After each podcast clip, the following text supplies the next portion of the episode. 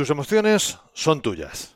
Creo que en esto estamos de acuerdo y no cabe ninguna duda. Ahora bien, ¿crees que tú decides la emoción que vas a sentir en cada momento? Y si no eres tú, ¿quién la decide? ¿Y esto cómo afecta a tus resultados?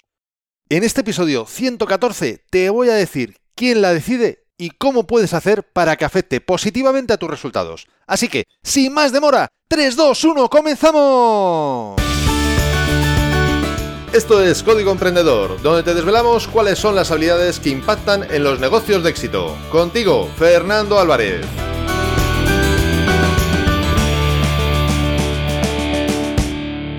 Aquí estamos, un episodio más, una semana más, siempre desde la trinchera, desde donde los emprendedores producen sus resultados, desde donde tiene lugar la acción. Y como toda acción sucede en toda trinchera, también está ocurriendo en la tuya y me encantaría que me comentaras a través de las redes sociales en la plataforma donde estás escuchando este podcast o incluso desde el link que te dejo en las notas de este episodio tu opinión, tu experiencia respecto al tema de hoy.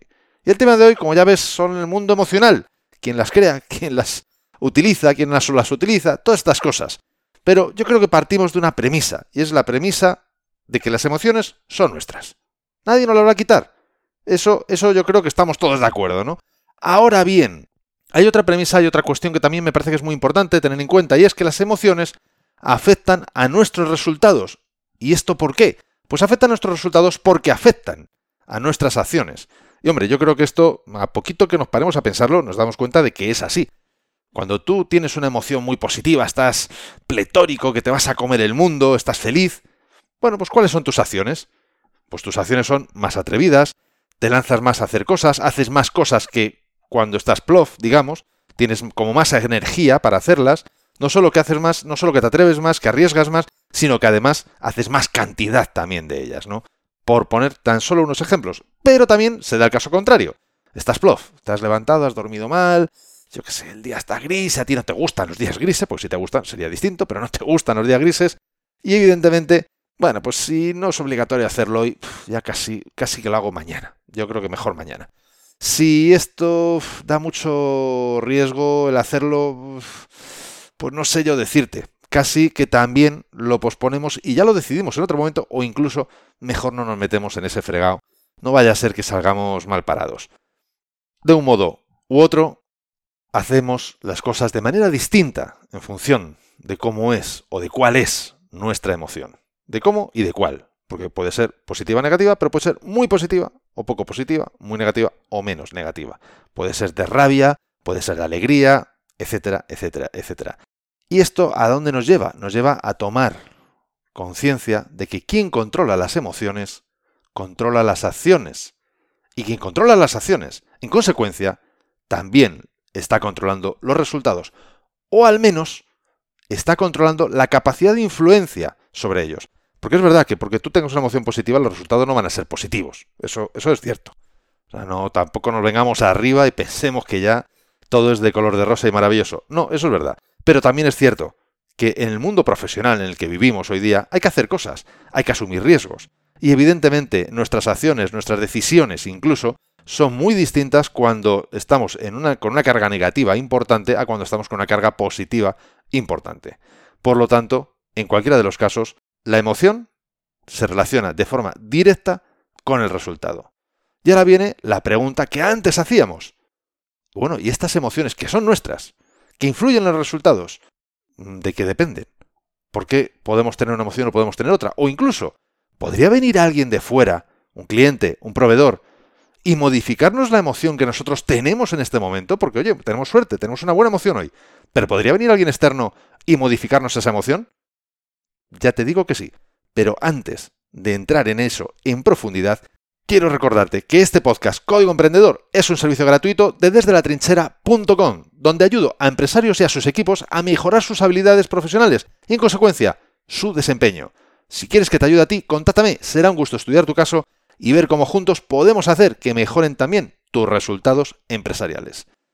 Vamos a profundizar, como decíamos, en esto de que puede venir alguien de la calle y modificar mi emoción y en consecuencia influir sobre mis resultados de una manera que yo no había previsto ni siquiera decidido, por supuesto que no. Vamos a poner el caso de un cliente o un proveedor que te llama y te da una buena noticia. Te va a hacer un nuevo pedido O si es un proveedor, te va a hacer un descuento sobre un pedido que ya tienes, porque justo ha venido una remesa distinta y a partir de ahora tienes un descuento. Por lo cual, pues hombre, es maravilloso. Ya tenías el pedido ya a punto de cursar o incluso cursado y encima te viene con descuento. O incluso te lo va a entregar antes de tiempo, por lo cual vas a poder quedar todavía mejor con tu cliente, etcétera, etcétera, etcétera. Cualquiera de estas posibilidades. Da igual la emoción que tú tengas. Es seguro que aunque sea un 0,1%, va a mejorar. Porque es una buena noticia. ¿Quién no se pone contento con una buena noticia? Es verdad que cuando estamos en plan negativo, en plan plof, tiene que ser muchas buenas noticias las que nos tienen que venir para que eso se modifique. Porque tenemos un cierto cariño con las emociones negativas y cuando las tenemos nos abrazamos a ellas y no nos soltamos. Como decía aquel, el problema no es tropezarse y con una piedra y caerse. El problema es coger cariño a la piedra y quedarse ahí en el suelo abrazado a ella. Ese es el verdadero problema. Pero es que también ocurre lo contrario.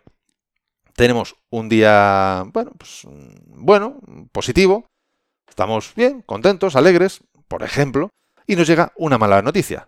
Nos llama un proveedor y nos dice que la entrega se va a retrasar. Que mínimo 15 días porque ha surgido, no te lo vas a creer, un problema con el no sé quién, el tal, el cual, que resultado, 15 días de retraso.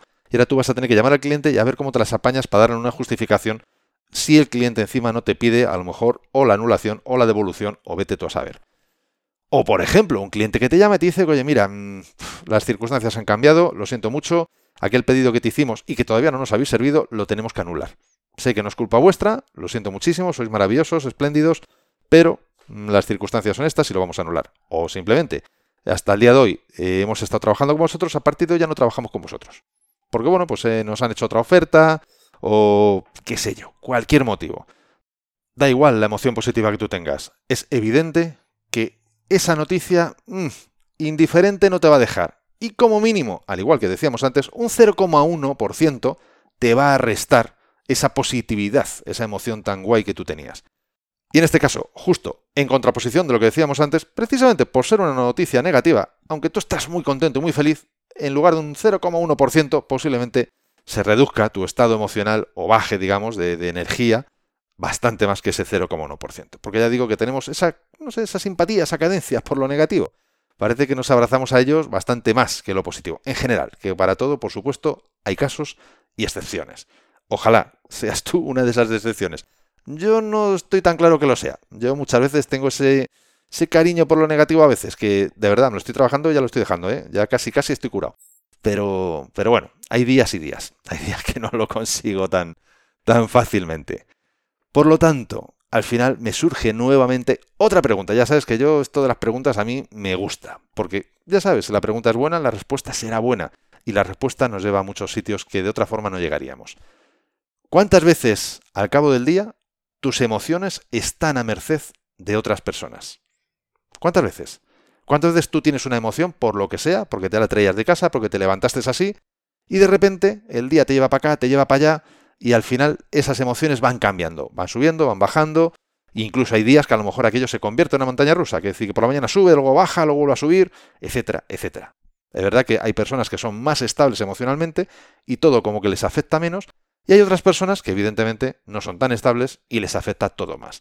En este caso, fíjate, te voy a contar una anécdota de Nelson Mandela, y es que en el libro El legado de Mandela, de Richard Stengel, él precisamente, Richard Stengel, habla de que Mandela es una persona bastante ecuánime en sus emociones, o al menos, mejor dicho, lo es cuando sale de la cárcel, que no tiene tan claro, no está tan claro, de hecho es más bien lo contrario, antes de entrar a la cárcel, que era una persona súper emocional. Pero bueno, la cárcel en ese sentido tanto, tantos años que estuvo prisionero, pues le, dejaron unas emociones bastante más ecuánimes. Y cuenta incluso la anécdota de que estaba en, en un avión volando y parece ser que él iba, Richard iba con él porque estaba escribiendo este libro y le estaba acompañando, iba con él.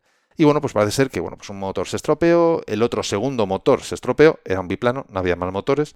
Los pilotos, como te puedes imaginar, estaban muy nerviosos, no solo por la situación, sino porque además en el avión iba el presidente. Por lo tanto, bueno, pues la situación era muy tensa. Y Mandela siguió leyendo tranquilamente su periódico. Y cuando luego después le preguntó, eh, Richard, oye, ¿cómo, ¿cómo, ha podido ser que esto ocurriera y, usted estuviera tan tranquilo, tan ecuánime, digamos, a nivel emocional? Su respuesta fue muy sencilla.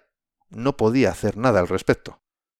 Ahora bien, lo mismo nos ocurriera a cualquiera de nosotros y estoy convencido que el 99,9% no responderíamos exactamente emocionalmente como lo hizo el señor Mandela. Seguro que no. Evidentemente, por suerte, no hemos tenido que vivir la vida que él vivió y pasar tantos años en esa cárcel, ¿no? Y, pues, tal vez de haberlos pasado, a lo mejor también hubiéramos aprendido o modificado incluso nuestro comportamiento. Pero en cualquier caso, a lo que voy con esto es que efectivamente el tener una estabilidad emocional ayuda mucho en muchas circunstancias, pero en cualquiera de los casos somos lo que somos y a veces pues tenemos esas diferentes oscilaciones. Para mí, personalmente, para Fernando Álvarez, la clave está en responsabilizarse de los resultados de tu trabajo y por lo tanto, en consecuencia, responsabilizarte de tus emociones. Es decir, tú tienes la emoción que tengas cuando te levantas, estás despertado así, a no ser que seas capaz de controlar tus sueños, tu descanso, etcétera, etcétera, no vas a poder hacer más que aceptarla. Podrás influir sobre ella, acostándote antes, cenando otras cosas distintas, quitando la televisión, bueno, pues todas esas cosas que posiblemente yo creo que ya todos más o menos sabemos o al menos hemos oído y en su mayor parte seguramente tampoco le estemos haciendo demasiado caso. Ahora bien, lo que sí que tienes es la capacidad de modificar cualquier emoción cuando estás en un estado consciente, no dormido, sino consciente. Pero eso sí, por supuesto, la pregunta del millón. ¿Y esto, Fernando, esto cómo se hace? Pues fíjate, hay muchas formas de hacerlas y ahora mismo te voy a hablar de ellas, pero ya que estábamos hablando, y ya por alusiones, ya que estamos hablando del mundo de los resultados, creo que si aún no te has bajado el ebook gratuito Multiplica por 100, en el que precisamente te hablo, porque he recopilado más de 100 acciones que pueden multiplicar tus resultados y te hablo de ellas, no sé a qué estás esperando. Y si lo has bajado y no lo has puesto en práctica, volvemos a la misma. Bajarlo no es suficiente. Hay que ponerlo en práctica. El conocimiento es bonito, es maravilloso, a mí me encanta. Pero si no lo pones en práctica, no te llevará a ningún tipo de resultado. Y entonces, pues la verdad es acumulación por acumulación. Un síndrome de Diógenes más moderno, pero no deja de ser un síndrome de Diógenes en el que acumulas conocimiento sin práctica y por lo tanto sin resultados. Como te decía, ¿por qué hablo de más decinaciones que pueden multiplicar tus resultados? Porque son la consecuencia de haber estudiado a personas de éxito y además haberlas puesto en práctica yo mismo, de haberlas experimentado. Si no lo tienes todavía este ebook, te lo puedes bajar totalmente gratis en desde barra x100. Y además, en este ebook te explico un sencillo método para que puedas aplicarlas, estas, estas acciones que te indico, de forma que notes mejoras en tus resultados, incluso habiendo solo puesto en práctica unas poquitas de estas acciones. No olvides que el éxito y los resultados en la empresa dependen más de cómo hacer las cosas que de estar 100 horas trabajando. Y vamos, vamos a eso del control emocional. Evidentemente eso no daría para un podcast, daría para un curso entero, pero al menos voy a darte algunas pinceladas, a darte algunas ideas las que para mí son súper prácticas, las que utilizo a diario y que además lo mejor de todo es que encima las puedes poner en práctica mañana mismo, no tienes que estudiar ningún tipo de ingeniería, no necesitas comprar ningún hardware ni software, no te necesitas nada, solo necesitas decidir y querer hacerlo. La primera de ellas, tienes que controlar tus pensamientos. Tus pensamientos son la consecuencia de las emociones que vas a tener después. Puede que ocurra un evento, un despido, una anulación de un pedido, lo que fuese. Eso no conlleva ningún tipo de emoción. Lo que conlleva la emoción es lo que tú te cuentas con eso que ha ocurrido. Si tú eres capaz de cambiar lo que te cuentas, entonces eres capaz de cambiar las emociones. Antes de cambiar lo que te cuentas, tienes que ser consciente de lo que te estás contando, porque muchas veces hablamos con nosotros mismos, nos metemos en ese diálogo interior de una manera muy inconsciente. Por lo tanto, es importante pasarlo al consciente y en ese sentido, bueno, pues tomar conciencia de qué estás contándote y modificarlo. Ver qué te cuentas que no te está ayudando y qué te cuentas que sí te está ayudando. Eso te modificará las emociones. Otra forma más útil, más fácil, e incluso yo diría, es utilizando el cuerpo. Es muy difícil ponerte a dar saltos y estar muy triste. Muy triste, muy triste, es muy difícil cuando estás dando saltos. Por ponerte un ejemplo. O ponerte a andar. Si tú te pones a andar y te pones a andar a cierto ritmo, haces algún tipo de ejercicio, andar es suficiente, dar la vuelta a la manzana, no necesitas más. Y si estás todavía en cuarentena, bueno, pues andar dentro de casa, no importa. La cuestión es que si tú haces ejercicio, utilizando esa, de esa forma el cuerpo, estás modificando tus emociones. Incluso estás modificando lo que piensas. Acuérdate de esto que te voy a decir ahora. La mente se mueve deprisa, el corazón se mueve despacio. Si tú quieres modificar pensamientos, vete rápido. Si quieres modificar emociones, o mejor dicho, conectar con las emociones, vete despacio. Juega con la velocidad del movimiento para poder conectar o desconectar del mundo emocional y del mundo racional. Y por último, una de las que muchísimas, pero que muchísimas veces utilizo, es, además de escuchar eh, algún que otro audiolibro, por ejemplo Anthony Robbins, etcétera, es decir, de personas que tienen un tono de voz que a mí me emocionan, que a mí me motivan, y yo en ese sentido te lo recomiendo. Yo utilizo y escucho muchísimo a Anthony Robbins en ese aspecto. Lo único, tiene el pero, digamos, que es en inglés. Si eso para ti es una dificultad, pues bueno, pues buscar a alguien que, digamos, pueda representar eso.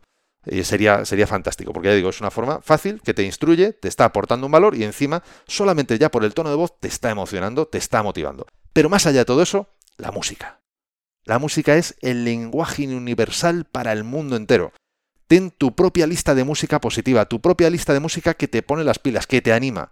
No que te lleva a recordar unas cosas u otras, no, no, no, simplemente que te anima, que te motiva. Y si además de esa música, te coges y te vas a dar un paseo, y además de darte el paseo, te pones a analizar de qué pensamientos estás teniendo y los modificas y utilizas pensamientos más positivos, ya lo tienes todo.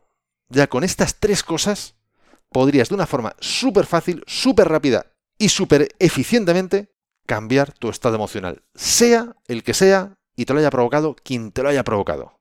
No olvidemos que el día a día del profesional actual, del empresario actual, es como una carrera de obstáculos emocionales. Gana el que mejor aprende a sortearlos, a gestionarlos. Me encantaría que me contaras qué opinas al respecto, si tú tienes otro método de gestión emocional, si tú, no sé, mm, a ti todo esto te da igual, porque tú lo haces de otra manera, o eres muy estable, o no, o eres muy inestable. Y entonces, ¿cómo haces para sobrevivir en esa inestabilidad? Me encantaría que me lo contaras. Sabes que juntos, compartiendo información, compartiendo muchas veces nuestra propia experiencia, vamos a lograr muchos y mejores resultados. Juntos vamos a poder llegar mucho más lejos. Y entre tanto que me lo cuentas, que sabes por supuesto que me lo puedes dejar en redes sociales, en el link que te dejo en las notas de este episodio, en iBox, etcétera, etcétera, etcétera, te voy a hablar del tema que se va a tratar en el próximo episodio de Código Emprendedor. Porque voy a responder a una pregunta que me dejó Gema Vicedo, oyente de Código Emprendedor y suscriptor además desde hace muchísimos años de desde la trinchera.com, que me preguntaba si recomendaba espiar o no a la competencia. Y por supuesto, me pedía justificar la respuesta, como corresponde. Y eso es lo que voy a hacer en el próximo episodio. Te voy a contar qué pienso al respecto, por qué lo pienso y cómo puede afectar lo que hagas o no a tu éxito futuro. Así que, si quieres saber cómo hacerlo, no te pierdas el próximo episodio. Y la mejor forma para no perdértelo es suscribiéndote a este podcast. ¿Desde dónde? Desde tu aplicación de podcast preferida. Súper fácil. Vamos, más fácil imposible. Y hoy además te traigo dos frases célebres. La primera es de Frederick Dodson, que nos dijo, una emoción no causa dolor. La resistencia a supresión de una emoción causa dolor. Y la segunda es de David Caruso. Es muy importante entender que la inteligencia emocional no es lo opuesto a la inteligencia. No es el triunfo del corazón sobre la cabeza, es la intersección de ambas. ¿Te ha gustado este episodio? Si es así, compártelo en tus redes sociales, estarás ayudando a otras personas a liderar su propia vida. Y por supuesto me estarás ayudando a llegar a muchas más personas, porque juntos podemos hacerlo, juntos podemos lograr un cambio realmente grande, juntos podemos marcar la diferencia. Y si quieres dejarme un comentario, una valoración en Apple Podcasts, iVoox o en cualquier otra plataforma desde la que me estás escuchando, te estaré muy, muy agradecido. Es otra forma de hacerme saber que estás ahí y que quieres que siga aportándote valor. Y ya lo sabes, el mejor momento para ponerte en acción fue ayer. El segundo mejor momento es ahora. Y esto ha sido todo por hoy. Nos escuchamos en el próximo episodio, donde aprenderemos más sobre las habilidades que impactan en tu negocio. Y acuérdate de disfrutar, a no ser que tengas otros planes. Hasta pronto.